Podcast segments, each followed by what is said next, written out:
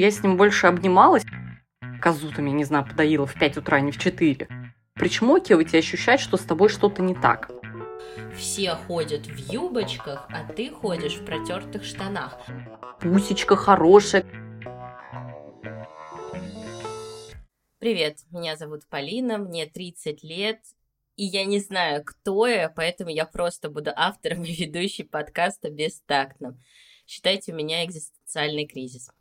Давайте тактично обсудим все то, что кажется неважным, о чем мы думаем мельком, а порой стесняемся. Позволим себе быть бестактными и подумаем о себе. Тема выпуска «Стыд». Что это, как влезает в нашу жизнь и как становится паттерном. Все ли из детства идет и как приобретается. Как пофиксить этот жуткий стыд или с ним придется жить всю жизнь. Мы созвонились с Лесей, гости из выпуска про выгорание. Спасибо, Лесь, что пришла. После очередной сессии я обнаружила много стыда и стыжения, и решила, что хочу обсудить эту тему с тобой. И мне показалось, ты очень сильная и пробивная, и ты сможешь помочь пробить мне эту тему вместе. Полина, привет! Я очень рада, что ты меня пригласила. Тема для меня интересная, потому что я с этим долго жила и обнималась, и поэтому я уверена, что нам будет что с тобой обсудить и к чему прийти.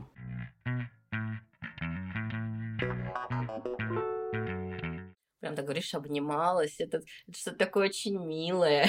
Да. Я как выяснила, что я не обнимаюсь, я скорее наоборот, это очень сильно спойлит спойлерит, даже не знаю, как сказать, моя жизнь. Отравляет его. Как-то, да, вот у меня произошло так, что я с ним больше обнималась. Это вот если фрустрацию я, знаешь, э, подпинывала поджопниками и подсральниками и говорила, уходи, вообще ужасная противная женщина, обзывалась на нее. И вот с ней у меня, да, с ней у меня были несколько другие отношения, но со стыдом мы реально, мы обнимались, у нас была коалиция, то есть у нас было какое-то общее дело, и поэтому, да, с ним мы именно обнимались. Интересно, интересно, смогу ли я со своим стыдом пообниматься. Вот, кстати, ты сказала про то, что фрустрация для тебя это злая тетка, а вот скорее для меня стыд это тетка слэш ребенок, который сидит на стуле с недовольным лицом, э, поглядывает вот так на ногти и цокает иногда. Ты смотрела мультик Головоломка? Да. Помнишь эту зеленую бабу? Да, да. Во, вот это она только как она называлась, пренебрежение там или как-то она называлась? Не помню, не подскажу, хотя недавно пересматривала. Да, в общем, напишите нам в комментариях, как называлась эта зеленая тетка из мультика. Примерно она, и еще э, она достает иногда такую тряпку вонючую и бьет по полу, по полу, э, и очень недовольна. И каждый раз мне так больно и стыдно становится. И вот только во время сессии я ее смогла визуализировать, и терапевт говорит, ого, даже есть образ. Я говорю, да-да-да, есть, есть образ, а вот для тебя стыд, как он выглядит? Для меня это выглядит по ощущениям и по визуализации. Если брать ощущения, это как будто бы со мной что-то не так. И при этом я это узнаю только с помощью других людей. То есть, если бы я жила где-то э, без социальных сетей, в деревне, без людей и одна в доме, почему-то мне складывается такое подозрение, что вряд ли я была бы собой недовольна максимум того, что я козу там, я не знаю, подоила в 5 утра, а не в 4. То есть, ну, это чисто технические моменты, но маловероятно, что я бы испытывала какой-то стыд по поводу, например, чего-то социального. И поэтому складывается у меня личное ощущение, что как будто бы люди думают, что со мной что-то не так, и при этом это может быть моя просто влажная фантазия. Люди могут об в этот момент думать, ну да, то есть это может быть проекция, да?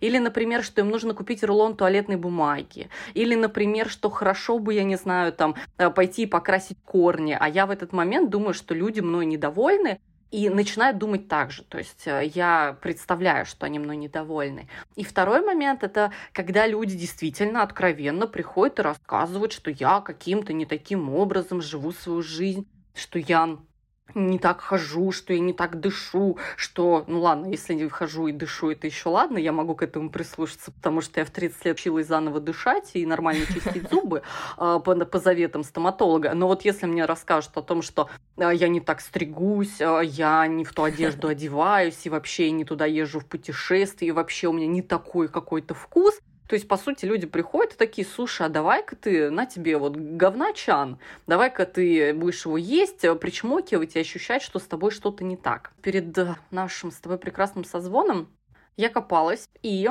а, получается, нашла замечательную фразу. Стыд – это результат несоответствия личному или общественному идеалу. Вина нам говорит, что мы были в силах поступить каким-то правильным образом, но не сделали этого. Потому что в моем мире вина и стыд, они немножечко такие, ходят рядом. Да, я вот их бы сильно не разделяла друг от дружки. И, кстати, так как ты спросила еще про визуальное оформление моего стыда, когда я занималась психотерапевтом, точнее, занимаюсь с ним и сейчас, кстати, у нас прошло уже 70 сессий в этот заход. А, мы не Ого, ты считаешь? Да, конечно, я считаю. У меня есть финансовая таблица, я знаю, что я оплатила, что я не оплатила. Боже мой, да, я знаю таблица. количество, да, я знаю количество сессий, то есть я полностью все эти моменты отслеживаю. И я поняла, что для меня это а, чувак, это чувак в сером пальто, который, знаешь, такое серое. Камбербэтч с серая пота... Не, Камбербэтч, слушай, он такой дерзкий, как пуля резкий. Мой нет такой, знаешь, это чмошник, э, не знаю, там, Доктор какой-нибудь. который спер пальто у Шерлока. Да, да, да, и Шерлок его еще и обоссал, понимаешь, пальто. Поэтому это очень такой мужик в сером пальто, который говорит, давай не будем отсвечивать. Давай мы не будем никак проявляться, давай мы просто посидим тихонечко, тогда нас никто не заметит и не достанет дубинку, потому что ведь э, яркие, э, самобытные — это те люди, которые привлекают внимание, и почему-то в моем мире было так, что их обязательно хотят сожрать, потому что, ну, у меня так было в детстве, я достаточно ярко проявлялась, и мне все время пытались сожрать, потому что мои проявления были не особо удобны другим людям, таким близким, важным родственникам. Вот смотри к моменту про стыд, что это результат соответствия личного и общественного идеала. Я в спокойном состоянии думаю о том, что мне никакой общественный идеал чаще не предъявляют. И проблемы как раз именно с личным, что я сама до личного не дотягиваю и начинаю себя же за это стыдить. Как почувствовать, предъявляют ли тебе этот общественный идеал, кроме как в момент, когда тебе конкретно говорят, что все ходят в юбочках, а ты ходишь в протертых штанах. Это такой буквально яркий, четкий момент, когда ты понимаешь, да, тебя сейчас стыдят. А в остальные моменты мне иногда кажется, что я просто схожу с ума, потому что настолько все происходит внутри головы, и э, разделить эту реальность настоящую и та, что происходит в голове, практически, ну, у меня не получается. Только если я себя не затормаживаю, Э, проверяя реальность и задаю в лоб вопрос, там, ты меня сейчас стыдил, чаще всего скажет, конечно, нет. Либо, там, тебе не нравится моя кофта, да, мне не нравится твоя кофта. Жопе слова не давали. Обычно реактивно отвечаю я. Знаешь, я вспомнила момент, твой номер 8 или как-то так, что-то типа тебя не спрашивали. Как будто до сих пор девочка 5-10 лет 50. То есть не 30, а 5,10 лет.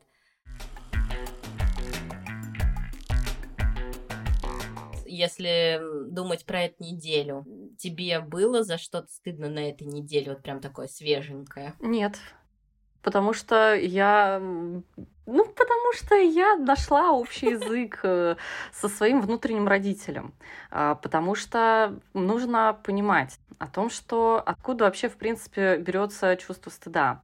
Психологи прекрасно это озвучивают, то, что стыд и вина — это подкинутые вещи. Да, это то, что нам пытаются подкинуть. Понятно, что мы можем испытывать какое-то сожаление, когда мы поступили каким-то для себя там не особо хорошим способом. Да, например, там ты мог помочь э, женщине с коляской поднять э, коляску, подержать дверь, но ты в этот момент почему-то этого не сделал, ты потом такой идешь и думаешь, блин, а вот ну, мог бы сделать да, но ты просто берешь такое и на будущее себе помечаешь, что я в будущем просто подойду, не постесняюсь, например, подойду и сделаю это. А такие... Ну, смотри, вот этот момент с коляской, это не потому, что ты стыдила бы людей, которые не помогли бы с коляской? Нет, просто я понимаю, например, о том, что это может быть история, когда э, я просто не подумала, я шла в своей голове, да, я шла в своих мыслях, я взором увидела, а мозгом только потом догнала. Меня со стыдом был длительный разговор да, мы садились и мы знакомились, потому что это вещь, которую мне подкинули. И почему-то мои личности, которые находятся внутри, его радостно подхватили и как с мячиком начали играть, пинать, жевать, понимаешь, его там об стену мою внутреннюю бить. То есть им эта игрушка очень понравилась. И вот очень было важно понять, а кому эта игрушка понравилась и для чего. И тут как раз тоже очень важный момент о том, что, э, как говорит Людмила Петрановская, да, которая вот замечательная книга «Тайная опора в жизни ребенка», она рассказывает о том, что у ребенка внутренний родитель зарождается на основе важных взрослых, которые окружали его в детстве, и начинает свое формирование к 7 годам.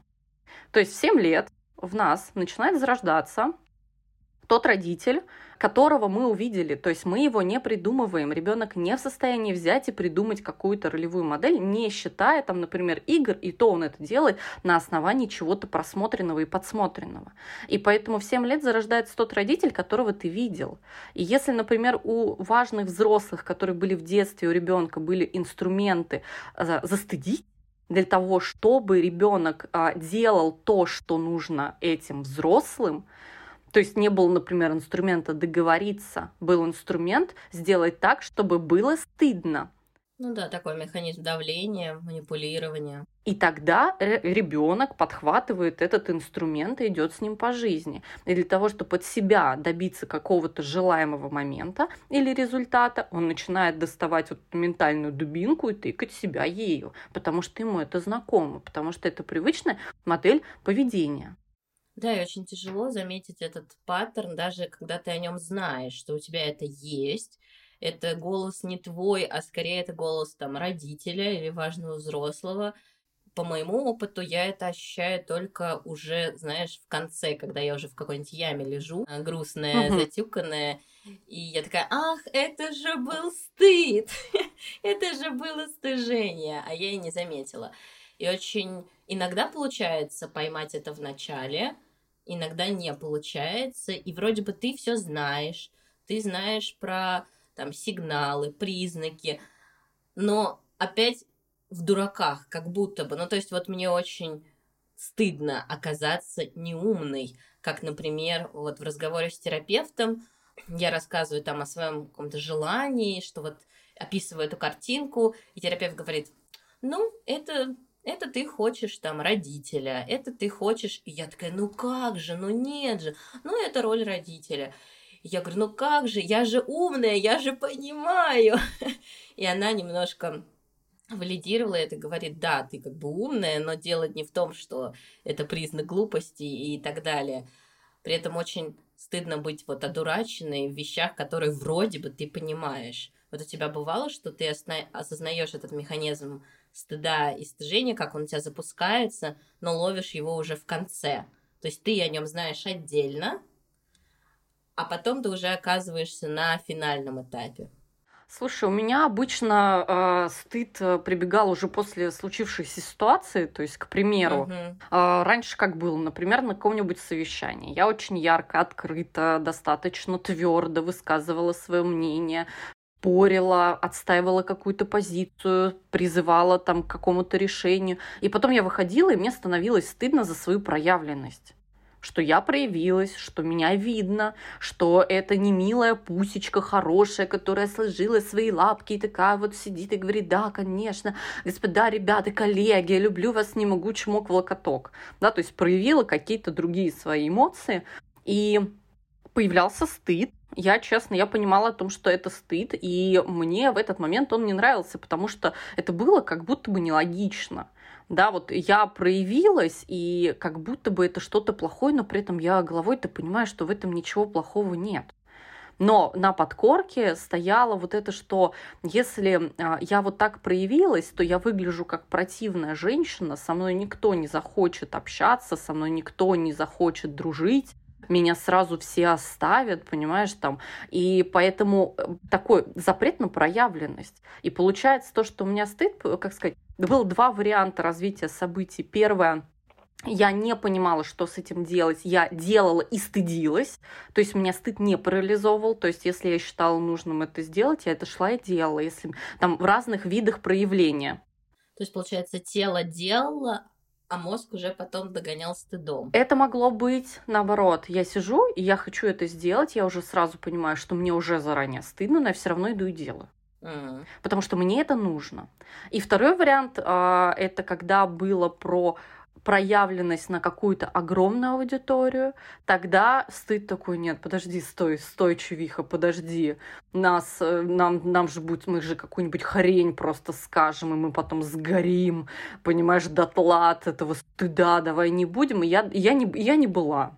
И поэтому мы лично это разбирали с моим психотерапевтом и учили меня принимать абсолютно мою разную проявленность я многогранна, у меня личность, она наполненная, что она абсолютно разная, что я не просто монотонная, я не монорельс, который едет из точки нравится, А в точку Б.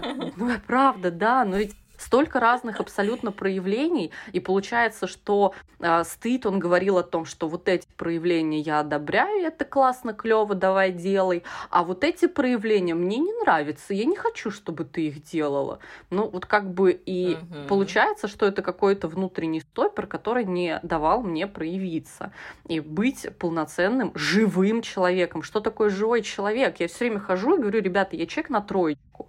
Я могу обсираться, я могу злиться, злиться, я могу быть недовольной, я могу ошибаться, я могу что-нибудь провафлить, я могу быть сильно радостной, я могу радовать как ребенок. Нет, это обычный человек на троечку, который разрешает себе. Ты говоришь на троечку, но вот именно тот факт, что ты разрешаешь таким быть, это супер ценно, и это огромная пятерка. То, что ты позволяешь себе быть разным, это, это замечательно. И вот ты говоришь про выпуклости, и у меня другой, помимо злой тетки, там еще есть маленький ребенок, который и я, и я, и я тоже, я тоже хорошая, у меня тоже есть какие-то прекрасные достоинства, о которых я вообще забываю, не помню, не думаю. Кстати, возвращаясь к вопросу, да, за что было настыдно на этой неделе, прям вчера я словила прям паническую атаку, такую серьезную. И началось все с вопроса мужчины в дейтинге, а чем ты занимаешься? Вот почему я начала сегодняшний выпуск с фразы, что на самом деле я не знаю кто. Раньше как бы я такая, я учитель английского. Потом я начала писать, я начинающий писатель. Потом я начала писать тексты, типа, я копирайтер, а теперь я вообще не могу. У меня язык не поворачивается сказать, кто я, поэтому я буду просто автор и ведущая подкаста. И я ему ответила, что я сейчас репетитор, я копирайтер – но мне настолько стыдно, что я э, после январских праздников не вышла на работу, как все, что меня заколошматило кучей вопросов, кучей тревог, что фрилансеры сейчас фрилансерят так, как они умеют и так, как они привыкли. Люди в офисах вышли к 9 утра на работу, а я сижу и, и ничего не делаю. Я с собакой вышла пол одиннадцатого, как я смела. И от этого меня просто настолько закрутило, что прям я не могла дышать, я вот так раскачивалась, там делала дыхательные упражнения, что думаю, кошмар. Вот почему нам нужен выпуск про стыд. У меня сразу несколько мыслей пришло в голову. Я начну постепенно. Первая мысль это про то, что неужели ты ценная только тогда, когда ты что-то делаешь? Да. Только когда ты функция какая-то, Да, да, да, да. там, например, человек работающий, либо какая-то Мгм. роль, да, там, либо когда я занимаю как какую-то роль, типа я ценный, только если там я, не знаю, мамочка двоих детей, то есть если я не мамочка двоих детей, то я размахаю всю свою жизнь, да, там, в клочья от э, ощущения своего чувства, знаешь, этого самоговняности, да, там, э, это первый момент, потому что это тоже мы обсуждали с э, психотерапевтом по поводу того, что когда я ощущала себя ценной, когда я функция, когда я ощущала себя ценной только когда у меня была какая-то ролевая модель. А, Второе, что мне пришло в голову, это один психиатр дала отличное просто задание. Это когда ты вначале должен выписать все свои недостатки. И после этого а, ты должен ровно такое же количество выписать своих достоинств. Потому что в человеке одинаковое количество недостатков и достоинств. И нужно их понимать, чтобы увидеть объем своей личности, что она абсолютно разная, что она выпуклая как раз. У тебя был равный список. Слушай, я этого не делала, потому что у меня не было для этого потребности. Но мне очень понравилось это задание, я его очень запомнила. А, третий момент, что мне вспомнилось, это норма. То самое, знаешь, мне сразу вспоминается в HR есть а, направление, называется а, нормирование труда.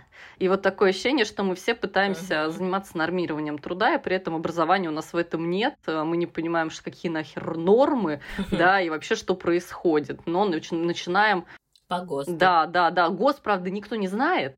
Да, все там что-то себе придумали. Ты представляешь, если бы у нас сгущенку... Просто знает четыре буквы. Да. И в чем нюанс? У меня была такая фишка, что у меня была очень завышенная норма. И при всем при этом, так как э, я ну, вот живу такая замечательно, прекрасно, и я не понимаю, что у меня завышенная норма, потому что я этим не сталкивалась с другими людьми. А потом, когда я начала наблюдать, какая норма у других людей, и я искренне ощутила, я не знаю, до боли в печенках, насколько у меня норма была завышена просто до небес, до невероятных небес. И получается, что меня психотерапевт, она говорит, слушай, а у тебя от э, нормы твоей до идеала сколько шагов? И Я говорю, Да, два. да, да. Она говорит, то есть там лежит такой бренный труп, которому даже не пошевелиться. То есть у тебя между нормой и идеалом абсолютно нет пространства. И получается, что это не означает, что я э, Подожди, снизила так норму. ты же сказал, что два шага. Ну, это же мало. Ну, это же мало. Ты прикинь, норма достаточно хорошо, хрено... Меня... Норма общественная или твоя? Моя личная, моя личная, моя норма, которую я себе выдумала, о том, как должна выглядеть моя жизнь, о том, как я должна жить, Мгм. как должно быть качество моего поведения, проявления, да, там, например, насколько у меня должно быть чисто дома. Я потом пришла к своим друзьям, я такая сижу, думаю, господи, у меня так грязно. Я потом пришла к своим друзьям, прошлась по гостям и такая, что? Что, что, ребят? Да, ты знаешь, это прям прекрасный момент, когда ты такой приходишь, о боже мой, я в царстве чистоты. Потом, например, там я такая, «Э, господи, я не до конца выщипала свои брови. Потом я смотрю Блин, на своих подруг, я брови, думаю, да. господи, да я в смысле на У тебя сейчас один очень волосок. красивые брови. Я такая Вот смотрю, именно. ой, какие красивые, я тоже хочу. Понимаешь, я ощутила с помощью других людей и некой рефлексии, я ощутила свою завышенную норму, что моя норма, она настолько близка к идеалу, что между нормой и идеалом невозможно дышать. Ну вот мне видится такое, знаешь, приятное решение, но которое оно не реализуется. Хотя, может быть, вот ты послушаешь и скажешь, что вот я бы себя окружила как подушками людей, допустим, там, психотерапевт, который бы каждый день был со мной, там, ты, еще там какая-то моя там супер бережная подруга, подруги, и я такая с вами хожу, как со спасательным кругом, э, знаешь, э, с надувным таким огромным. Так, девочки, девочки, отразите меня, отразите. Так, ты хорошая, там, ты можешь. И вот мне бы такого бы, наверное, не знаю, может быть, месяц бы так походить, и, может, я пришла в какое-то вот состояние равновесия, потому что, ну, тебя же не могут отражать каждый раз, хотя очень этого хочется. Вот мне прям, я об этом не прошу, но мне прям, наверное, я какими-то очень скрытыми, типа, способами такая, ну, пожалуйста, ну, скажи мне, что я хорошая, ну, отрази, ну, еще что-нибудь. И как же тогда быть? Ты же не можешь все время ходить к друзьям, где не убрано, чтобы почувствовать себя на коне. Ну, мне хватило одного раза. я искренне прожалась, и после этого я отмахалась от тебя в плане, там, я не знаю, нормы по содержанию чистоты в доме. Слушай, у меня, кстати, наоборот, то, что э, в психотерапии я всегда приношу то место, где у меня раздражение, то, где меня в отношениях с людьми триггернуло. То есть я, наоборот, радуюсь тому, когда я царапаюсь об других людей. То есть, когда я вот с ними, вот этими какими-то вот покореженными вот сталкиваюсь, и я понимаю, что здесь происходит какое-то сопротивление. Я это внесу терапию, и получается, что там оказывается как раз огромный шматок знаний обо мне самой. То есть я прихожу и говорю, слушай, меня искренне, Клондайк. да, невозможность э, раздражал на этой неделе вот этот человек, вот, и я просто, я не могу, меня аж зубы сводят. Она говорит, давай туда смотреть. И вот это как раз больше про меня рассказывает. А, я сейчас читаю книгу, точнее слушаю, потому что я почему-то теперь не могу читать, я перешла полностью на аудиокниги. Я слушаю книгу «Радикальное прощение». Я искренне ей удивилась, она у меня так своеобразно идет, с небольшими затыками, мне нужно что-то переваривать практически там после каждой главы, но мне очень понравилось там про стыд и про вину. Автор рассказывает, что мы изначально испытываем стыд и вину и делаем все, чтобы с этими кусками не сталкиваться. И он приводит э, в пример два, два инструмента. Первый инструмент это вытеснение. Это то, когда, знаешь, ну, когда психика вытесняет да, какую-то эмоцию, какое-то событие, какое-то проявление, да, там, к примеру, возможно, человек захотел, эм, точнее, испытал желание, да, там, кого-то ударить, а для него настолько это непри... неприемлемо, что это все вытесняется из психики, что, типа, этого не было. Этого не было, мы об этом забудем.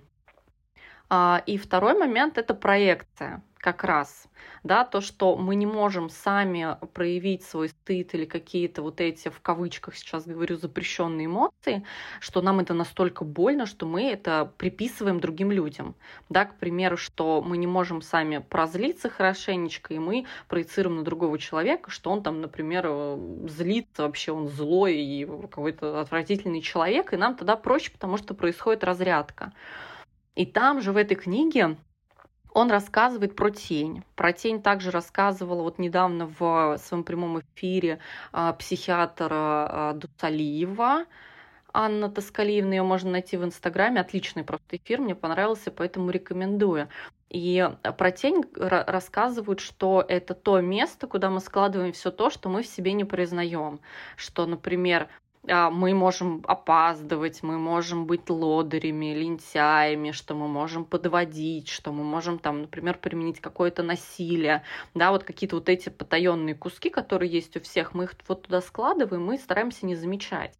И как раз получается, что э, непринятие этого приводит к большому количеству напряжения и стыда да, потому что делаешь все, чтобы поддерживать вот эту персону хор- хорошего человека, да, что все же нормальные, хорошие люди, они все работают, да, и ты такая, я не работаю. Ну, то есть я живу жизнью, в которой, например, нет каждодневных достижений. Как же так? Но вот именно когда они были, я не чувствовала, что это достижение. Я, наоборот, там страдала от того, что мне с этим очень тяжело. И, наверное, мне стыдно признаться, но вот сейчас я прям чувствую, что мне подходит такой темп жизни, мне подходит такое состояние. Возможно, мне и не хочется ходить каждое утро к 9 утра куда-то и возвращаться. Возможно, мне и хорошо было бы вот так, но я понимаю, что это состояние конечное. Почему? Что у меня есть какой-то временной лимит, ну то есть там у меня есть там подушка, Ах. которая меня может поддержать, и там тот доход, который я получаю сейчас, я стараюсь там в нем жить и э, не выходить из него, но при этом вот как раз вчера меня словила тревога там по поводу лета, что летом я не буду получать там этот доход, я там э, залезу в сбережения и я понимаю, что это будет не всегда. Плюс я там пошла учиться на психотерапевта, и чтобы начать э, работать в этой сфере, мне понадобится время, там, около полутора лет. И вот эти полтора года я должна как-то про быть, просуществовать. И, кстати, вспоминала наш с тобой старый разговор про «я хочу пойти работать баристой, там, администратором и официантом».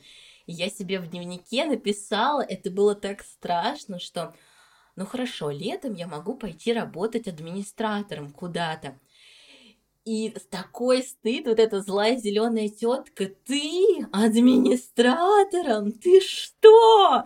И я прям, знаешь, я прям чувствую, о боже мой, ты училась в институтах, чтобы что? Сейчас, мне кажется, меня закидает камнями, то есть я не вижу в этой работе ничего постыдного, но вот это моя вторая часть. Ну, головой. Да, просто она, знаешь, она вот этими тряпками машет, как э, гирляндой, и типа, о боже мой, аларм, аларм, и она не предлагает никакого решения, то есть она просто бесится, и, наверное, у нее этот козырной туз, это типа, вернись работать, ну, например, в школу. Ты что, не хочешь вернуться работать в школу? Я отходила на свою старую работу, и многие коллеги, как я потом уже выяснила, привет, коллеги, кто меня слушает. А, выяснилось, что там был какой-то шорох на тему того, а, зачем я пришла, а я пришла за медкнижкой повидать детей. А почему? А что? А что она хочет? Она что хочет вернуться? И вот, ты знаешь, вот эта злая тетка, она только и делает, что она ну, практически ничего не предлагает, да, то есть, ну, ее функция стыдить и делать плохо мне, ну, возможно, она обнаружит... А почему? Она-то думает, что она делает хорошо. Ну да, она обнаруживает страх. Она-то считает искренне, что она занимается улучшай, улучшайзингом твоей жизни, да, что она тебе говорит, ну давай-ка ты не будешь э, идти в неопределенность, давай ты пойдешь туда, где есть риск.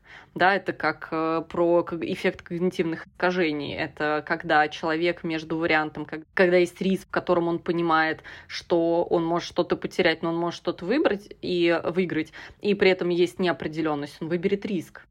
То есть при этом в неопределенности он может выиграть больше но при всем при этом он выберет риск, потому что там больше определенность. Он выберет риск? Да, конечно. Если между неопределенностью, да, когда ты не вообще не понимаешь, что там, да, там представь два ящика с шарами.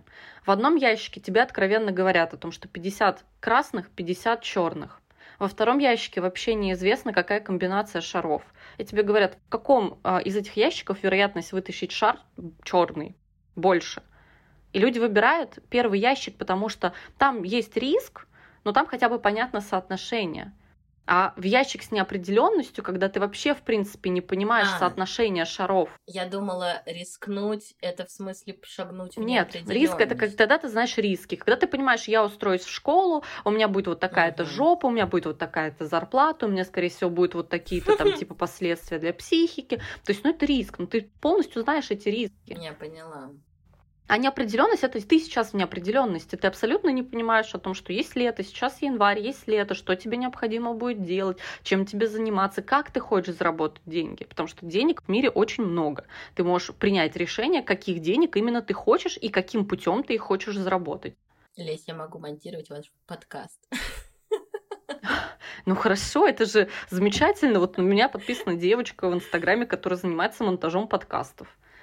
Ну вот, это место и... уже занято, получается. А я только Ты думаешь действительно, что... Пойду летом монтировать звук. Ну, это как раз подтверждает то, что люди этим занимаются, а не означает то, что единственное место в мире занято. Понимаешь, mm, это ну, то же да, самое, да. как считать, что один единственный туалет, понимаешь, там э, находится на Красной площади, и больше пописить в стране негде, абсолютно. Все едем на Красную площадь писить. Слушай, а что он бесплатный? Я не знаю, это, это, это, это было... Это было метафора? Это просто метафора, да, это был пример, понимаешь? Блин, я знаю такой туалет на Дворцовой площади в Питере, и он очень платный и очень да. стрёмный, но я помню, что это прям место, где... Потому что до кафе слишком далеко идти. Да. Да, знаешь, Слушай, да, действительно, зона комфорта действительно как туалет на Дворцовой площади или на Красной площади.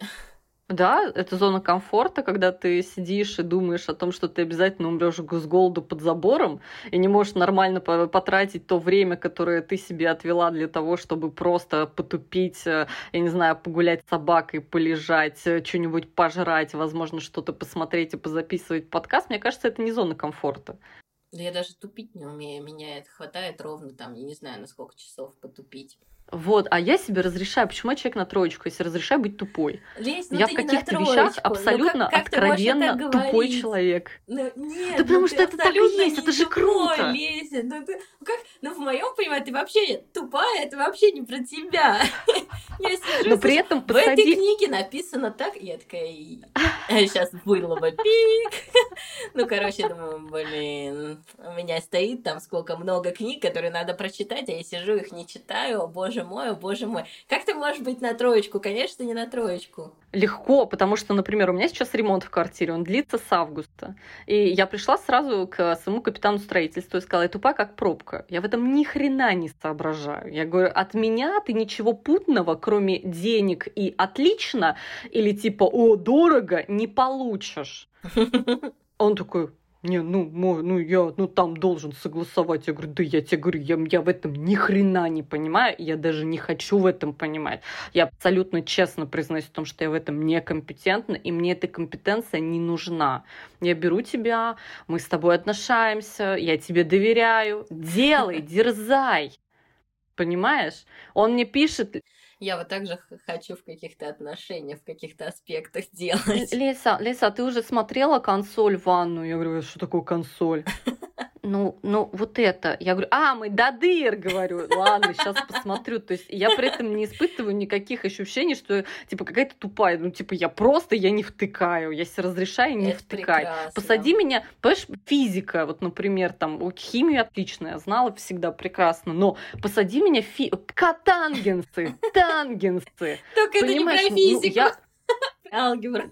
Я знаю, просто меня потом триггернуло, меня потом триггернуло, я вспомнила про три всадника апокалипсиса, понимаешь? И при всем при этом, ну да, я там тупая, но я искренне там тупая. Окей, я, я в том куске, который мне интересен, я в нем соображаю, мне в нем нравится, я, я, я разрешаю себе считать себя умным человеком в этом и понимать, сколько я еще не знаю. Но угу. сколько в мире еще кусков, сколько я не знаю, я в них искренне редкая тупица.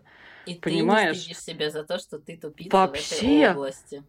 Вообще, ну тупица и тупица. тебе. Спасибо.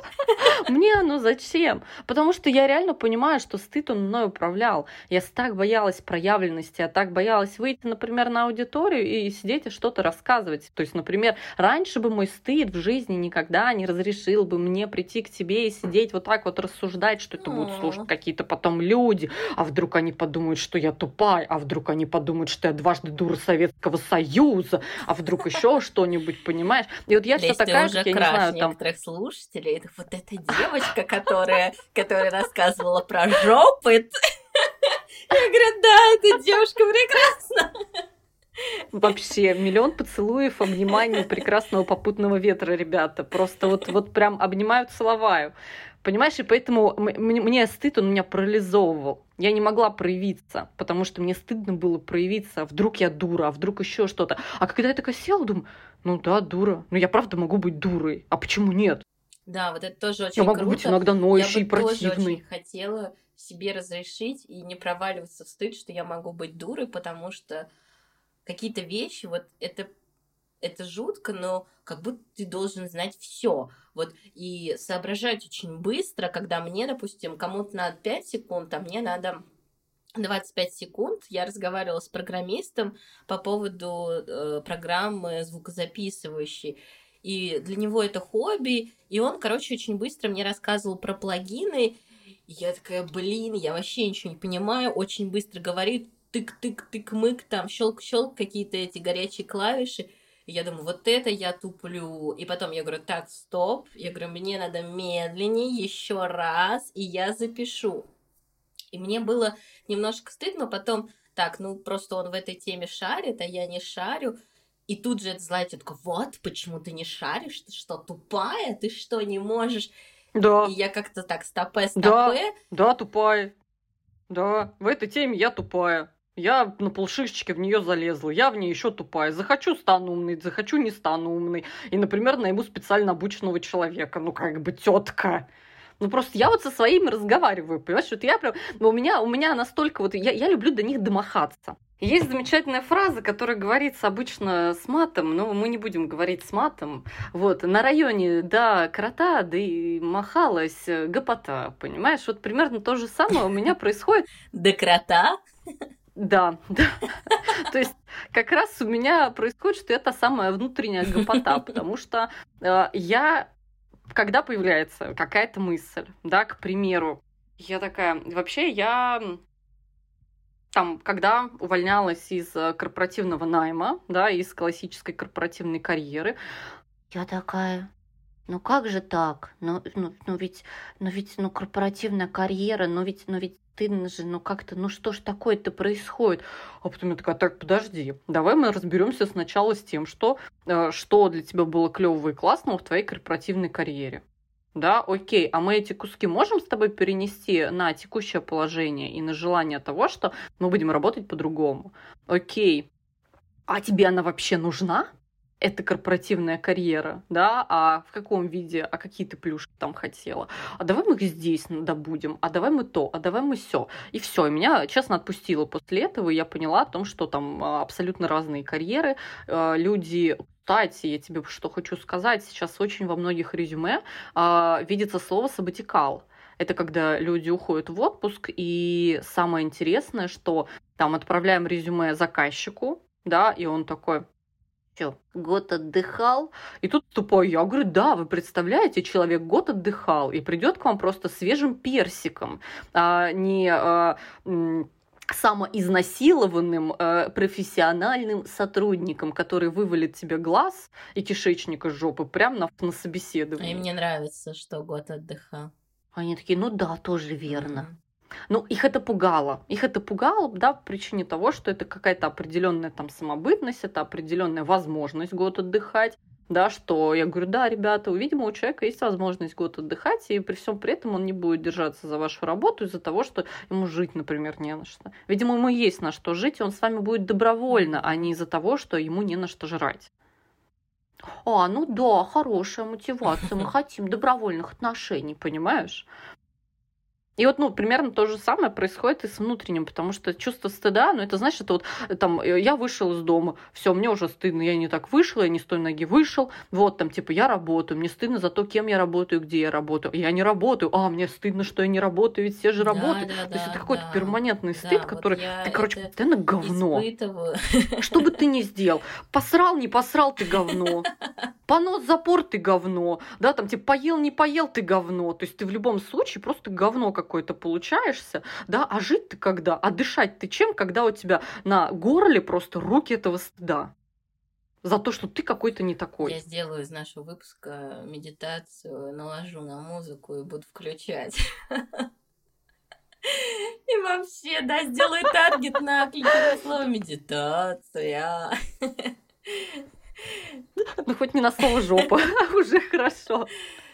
Жопа в жизни что делает?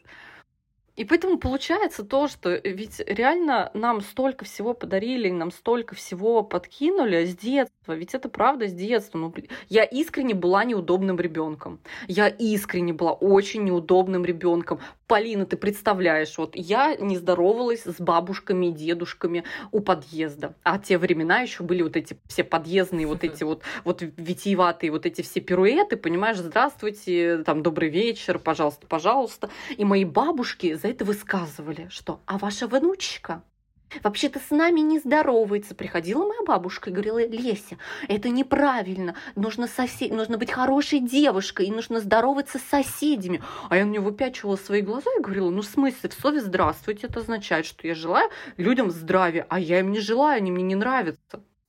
Ну вот факт тот, что ты потом начинаешь с этим делать. То есть ты осознаешь, да, что это могло прийти из детства, но даже но потом ты берешь себя, там, не знаю, в 30-25 во сколько, и ты себя как-то начинаешь там фиксить, причесывать, позволять себе ходить лохматой. И это очень круто, что хватает сил не выпеченной губой смотреть в детстве и говорить, вы меня там плохо воспитали, или вы меня там наградили Да. кучей-кучей проблем и комплексов, а позлиться, погоревать, что, ну, да, вот, вот так, я там не прекрасный персик на ветке. Самый главный момент просто в том, что это клево в ретроспективе осознать, понять, что это абсолютно это механизм, который делали с тобой для какого-то определенного результата. И, и вот мне было очень важно понять, что я-то не хочу быть как моя бабушка. Контроль. Ну, А, контроль, понимаешь, это угу. Это достижение наилучшего Да-да-да, результата другого это человека. Подарить ему управление. стыд или вину. Но я-то не хочу быть как моя бабушка, то есть поступая, то есть стыдя себя, чем я отличаюсь от нее.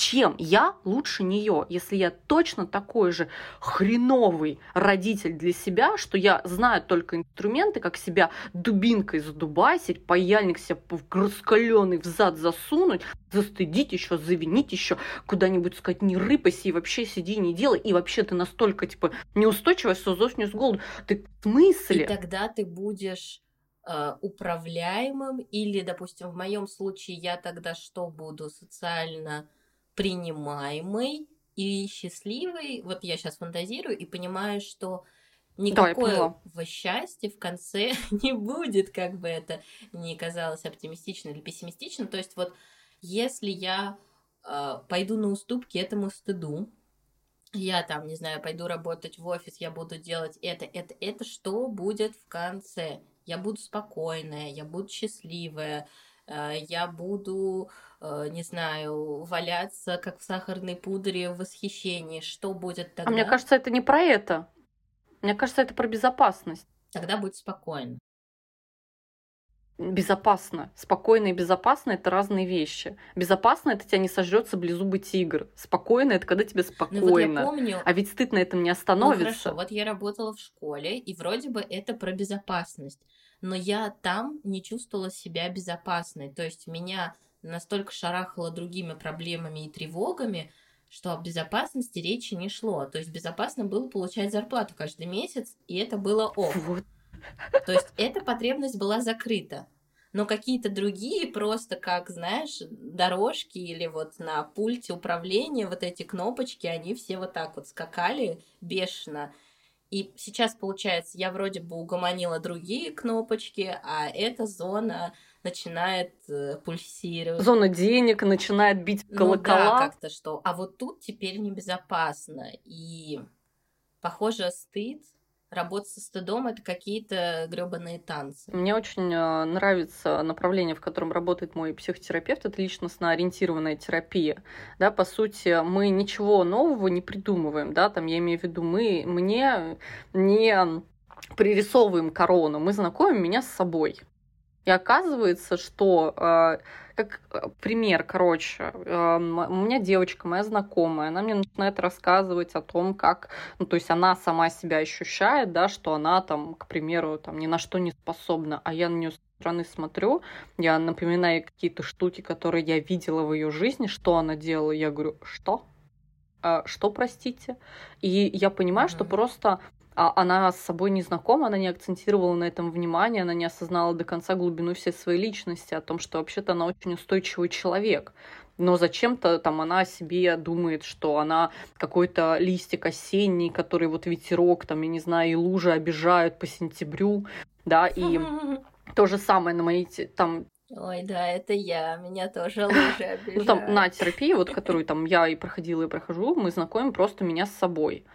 И оказалось то, что вот этот стыд, это, это просто инструмент того, чтобы мне было безопасно, да, что это тот самый как раз мужик в сером пальто, который все время хотел, чтобы нам было безопасно чтобы нас не обидели другие люди, Мгм. чтобы а, мы не остались одиноки, да, чтобы люди от нас не отказались.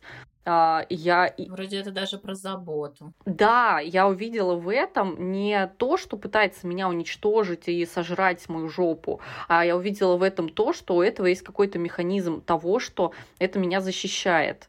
Но мы с ним договорились. То есть, как сказать, я прям садилась и вспоминала, В этом, да, разница, что ты договорилась, да, я вот пока не договорилась, я на этапе пока э, этой линии, через которую начнется война. И я мозгом где-то далеко понимаю, как, ну, я, например, я поняла про зависть, что зависть это мои да. желания. И я их научилась определять. А вот стыд я еще пока не приравниваю к заботе и не всегда могу перевести это на нормальный язык, не про «О, боже мой, что ты творишь, ты что, глупая?» А за этим прячется скорее «Я бы тоже хотела там прочитать эту книгу и знать про это еще больше». Ну, вот как я, например, э, сказала, что я прочитала там наши с тобой заметки, увидела, сколько ты все написала, и, о боже мой, мне стало стыдно. И я такая, так, а это про что? Про то, что я бы тоже хотела прочитать эти книги. Ага, вот, вот про это. Про то, что мне стыдно, что у меня нет желания читать эти книги. Да, это очень стыдно. И хочется знать, и при этом не хочется там может быть, садиться за это. То есть у меня как какими-то моментами. И вот даже сейчас об этом стыдно говорить, что, о боже мой, она что, не хочет читать книги? Ла-ла-ла-ла-ла. И это очень себе сложно позволить. Эм, ну, потому что книги — это эквивалент какого-то ума, образованности, света, а ты такой сидишь где-то в темноте и в носу ковыряешь. И выбираешь, да, вот я это вот незнание, буду. да, там вот как будто бы прям вот... Да-да-да, я буду шмикток там э, и Инстаграм листать, хотя не так, до шмиктока я еще не дошла.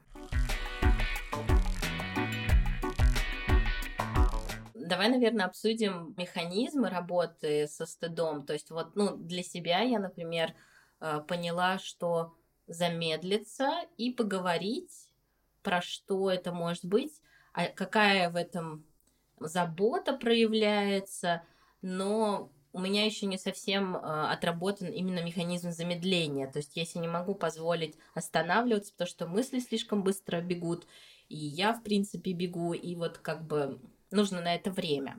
А когда посуду моешь? Не мою я посуду, она у меня дня по три, по четыре лежит, и когда заканчиваются все кружки и чашки, я такая, м-м, кружки и чашки закончились, наверное, надо помыть посуду. Меня просто как раз успокаивает это действие, и я в такие моменты могу как раз подумать, потому что я не задумываюсь над самими действиями, а, да, потому что я механически во мою посуду. посуды. Да. А я подумала, это в смысле, у тебя не хватает времени, а ты вообще посуду-то еще успеваешь мыть?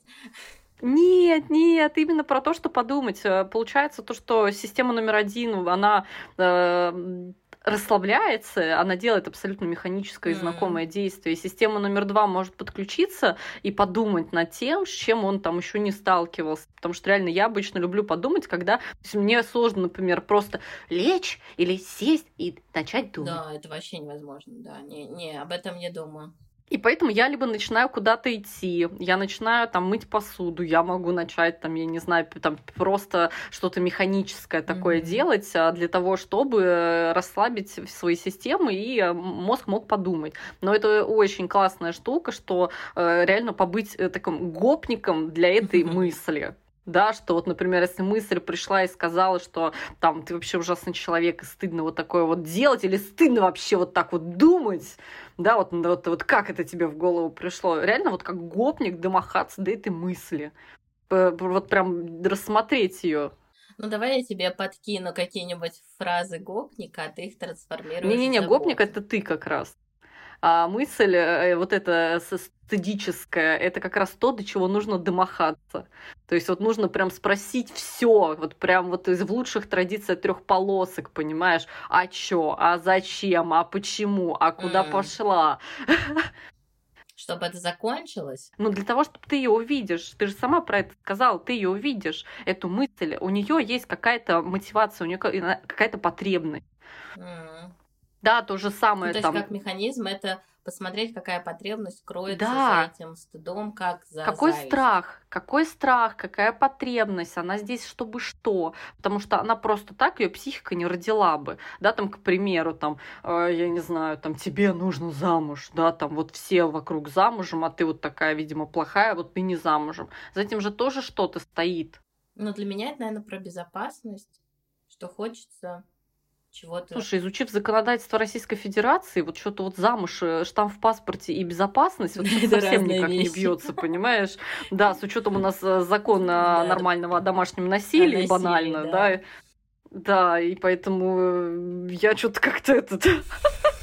Нет, знаешь, в моем мире при этом да, то есть в моем мире, наоборот, там, типа, штамп в паспорте, это, это юридический аспект, это выглядит небезопасно, ну, и поэтому да, там моя, моя мысль, она бы об этом не орала, она бы орала о чем-то другом, да, там, к примеру, то мечтаю для него варить борщи, ну я образно, да, mm-hmm. то есть, и поэтому вот посмотреть, декомпозировать эту мысль, а то гуляет какая-то там модная, модная штучка у тебя по голове, понимаешь, рассказывай, размахивает дубинкой. Не, ну давай хотя бы познакомимся. Модная штучка. Ну реально, давай хотя бы познакомимся. Теперь я буду так и называть. Да, да.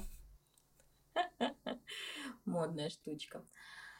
Итак, со стыдом мы замедляемся, мы его рассматриваем, мы пытаемся найти потребность, которая за ней кроется, и стараемся выложить все фразы, которые, ну вот эти стыдливые фразы. Правильно я понимаю?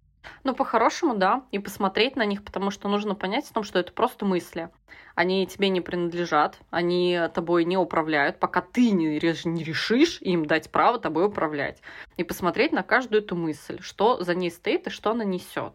Еще очень важная вещь – это посмотреть на себя как на живого человека – Окей, фраза «дать разрешение себе быть живым человеком» — это, я думаю, следующий какой-нибудь этап будет, но хотя посмотреть на себя как на живого человека, не ожидать от себя того, что э, ты будешь постоянно веселый, счастливый, достигающий, я не знаю, там, дико здоровый, успешный и вообще все прям настолько будет благоухать, что аж весь мир взбесится, да, ты, э, ну, признать себя, увидеть себя, увидеть, самое главное, знаешь, вот в каком-то из языков э, фраза «я тебя люблю» — это «я вижу тебя», Угу. увидеть себя как живого человека с абсолютно разными проявлениями. Который, и... да, может испытывать и зависть, да, и грусть, да, и... и хотеть чего-то. Ну, банально там, да, я искренне хочу денег.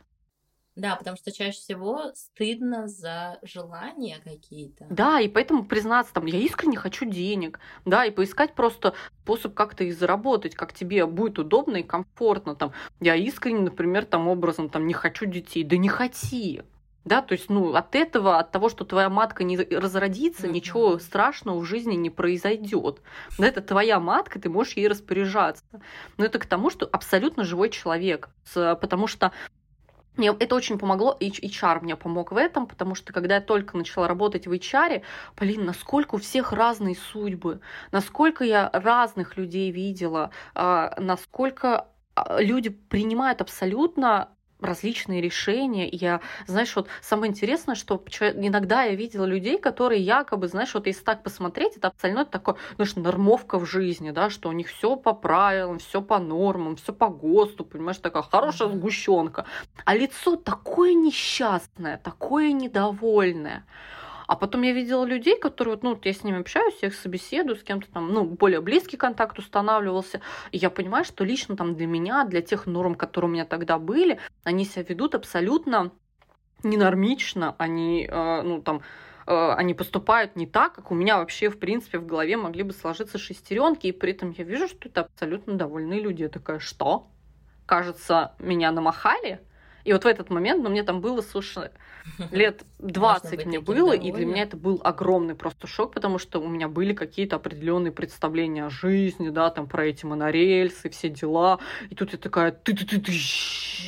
Оказывается, там можно не иметь детей и быть абсолютно счастливым человеком. Да, и э, не испытывать такой потребности. И я такая, что? То есть, и поэтому это, знаешь, увидеть себя живым человеком и при этом не достать вот эту ментальную дубинку с паяльником, чтобы себя за это наказать, мне кажется, вот это как раз про то, что я тебя люблю.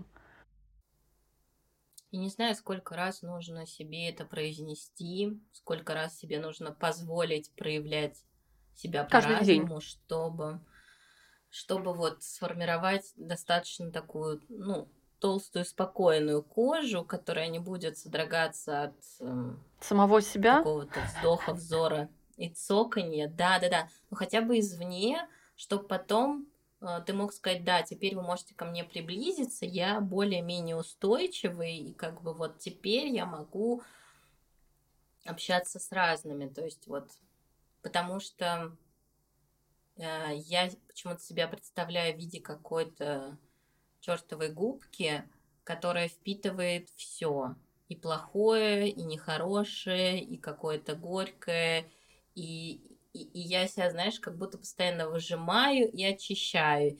И снова ко мне что-то такое приближается, и типа, комок грязи, на, лови. И ты такой... И потом, блин, снова нужно будет чиститься, очищаться и так далее. Это, конечно, немножко не про стыд, но вот мне кажется, что стыд, да, это желание быть прекрасным цветочком для всех. Хотя и для ты себя, можешь да. быть да, на самом деле кактусом, который типа я кактус, это прекрасно. И я хочу им продолжать быть, и найдутся другие, которые скажут, ты такой крутой кактус, вообще просто топ, давай дружить. Знаешь, это такой еще момент, а, когда говорят про тень, да, про то, что мы в себе не принимаем, рядом еще идет понятие как персона. Это то, какими мы хотим выглядеть для самих себя и для других.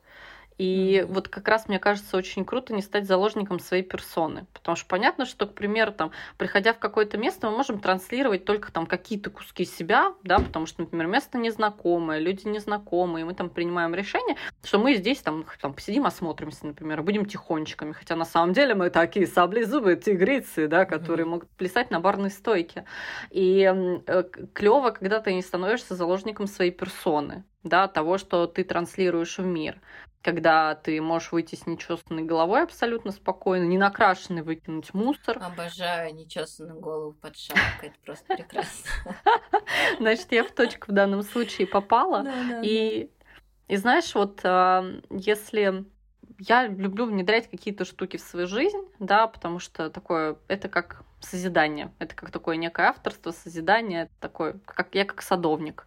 В данном случае я это очень сильно полюбила, и что я могу сказать, что в данном случае я просто поняла для себя один единственный принцип. Я беру какую-то одну вещь, и я просто начинаю на нее смотреть. Объясню сейчас детально. То есть, к примеру, а, я решила изменить питание, я прошла там обучение у, нутрициолога, я прошла консультации все, я к психиатру Круто. сходила, проверилась на РПП, и дальше началось самое интересное, это каждый день делать так, как будто ты уже нормально питаешься. То есть это а, завтрак, обед и ужин. И, и у меня на это ушло. То есть я каждый день, да, бывали дни, когда я проваливалась. Когда я такая, одно яблоко в день. И я себя за это не била. Я просто шла и на следующий день делала, ну, нормально. То есть uh-huh. это каждый, каждый день отслеживание себя. Вначале это было сложно, потом привыкаешь. То же самое было со сном. Я решила починить сон, и вначале было сложно. То есть, ну, выстроить режим. То же самое главное это режим, да. И вначале было сложно, а потом, опять же, я привыкла к этому. И да, бывают дни, когда я проваливаюсь. Кстати, питание мне очень понравилось, как она меня учила, когда она сказала то, что а, не нужно демонизировать еду, и 80% времени питайся сбалансированно, да, в 20% времени это допущение. То есть, к примеру, ну не захотела ты обедать, ну не обедай. Да, потому что все интуитивно, ну интуитивно ты понимаешь, что не хочешь кушать, не кушай. А, и это очень важно, что когда у тебя есть какие-то допущения, и в плане там проработки такого же стыда, и в плане проработки того, что ты увидишь себя как а, абсолютно целостного человека, да, такого выпуклого и разнообразного, это же реально тоже каждодневная работа. Там, например, прибегает мысль, ты проснулся, прибегает мысль, ты лентяйка, ты лентяйка, ты лентяйка. Я побежала дальше. Да, умрем с голоду да, то есть и получается, что в этот момент э, не давать этой мысли столько прав. Сути, мы выдаем, выдаем, мы отбираем админские права. Да, да, да, да. Там мы пораздавали каким-то проявлением админские права, и нам нужно их забрать. И в этот момент нужно реально приходится останавливаться с этой зубной щеткой во рту и такие, подожди, вот что ты начинаешь? Вот я стою просто и чищу зубы.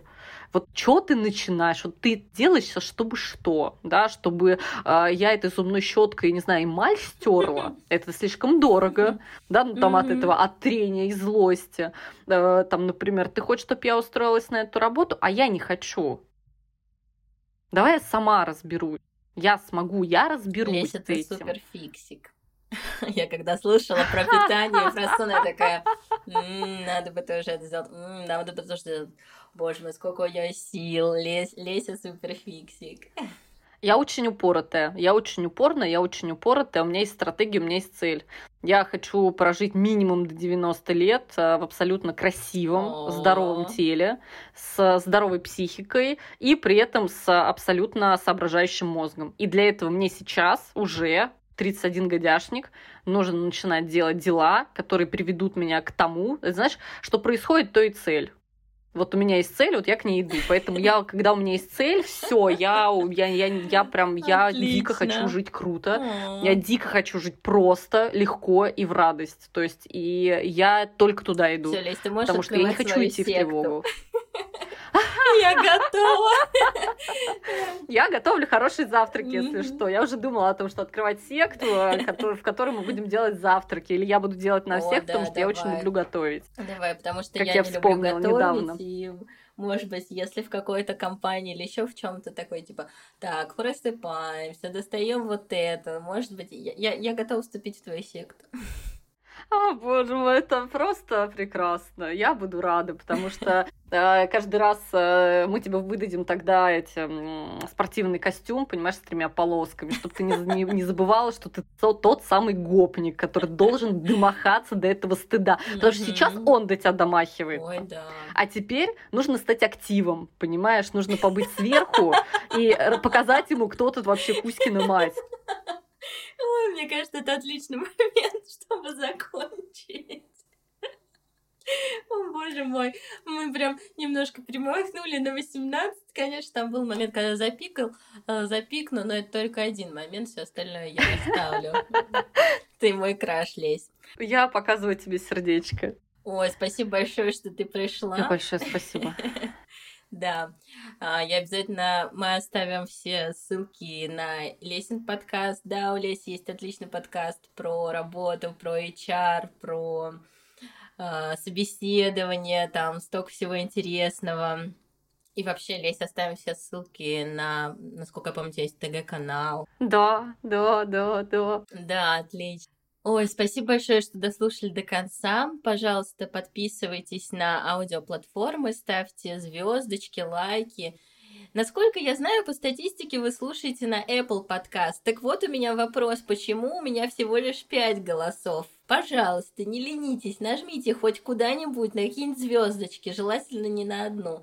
Но если вы считаете, что достойно лишь одной звезды, то ладно, я постараюсь это пережить. Также оставляйте отзывы, подписывайтесь в ВК, на Facebook странице и на Телеграм-канал. Также у подкаста есть Инстаграм-страница, текст, нижнее подчеркивание, ЛСС. Там теперь есть занятные сериальчики. Я постараюсь их делать побольше. Все, спасибо, Лесь, спасибо большое, что пришла. Спасибо тебе большое, абсолютно смелая девонька, которая делает подкаст, которая, которая имеет аудиторию единомышленников, которым не безразлично и решается быть проявленной, потому что я искренне хочу обратить внимание, что в этот момент и в этот час ты абсолютно без всяких вот этих вот хреновых мыслей пошла проявляться. И я вижу, в каком кайфе ты проявляешься, и я тебе искренне желаю, чтобы кайф проявления твоих желаний, твоих хотений Спасибо. и твоих мотиваций, он с тобой был еще больше. О, хочу тебя обнять. Все, спасибо большое. Ребята, спасибо всем. Пока-пока. Пока.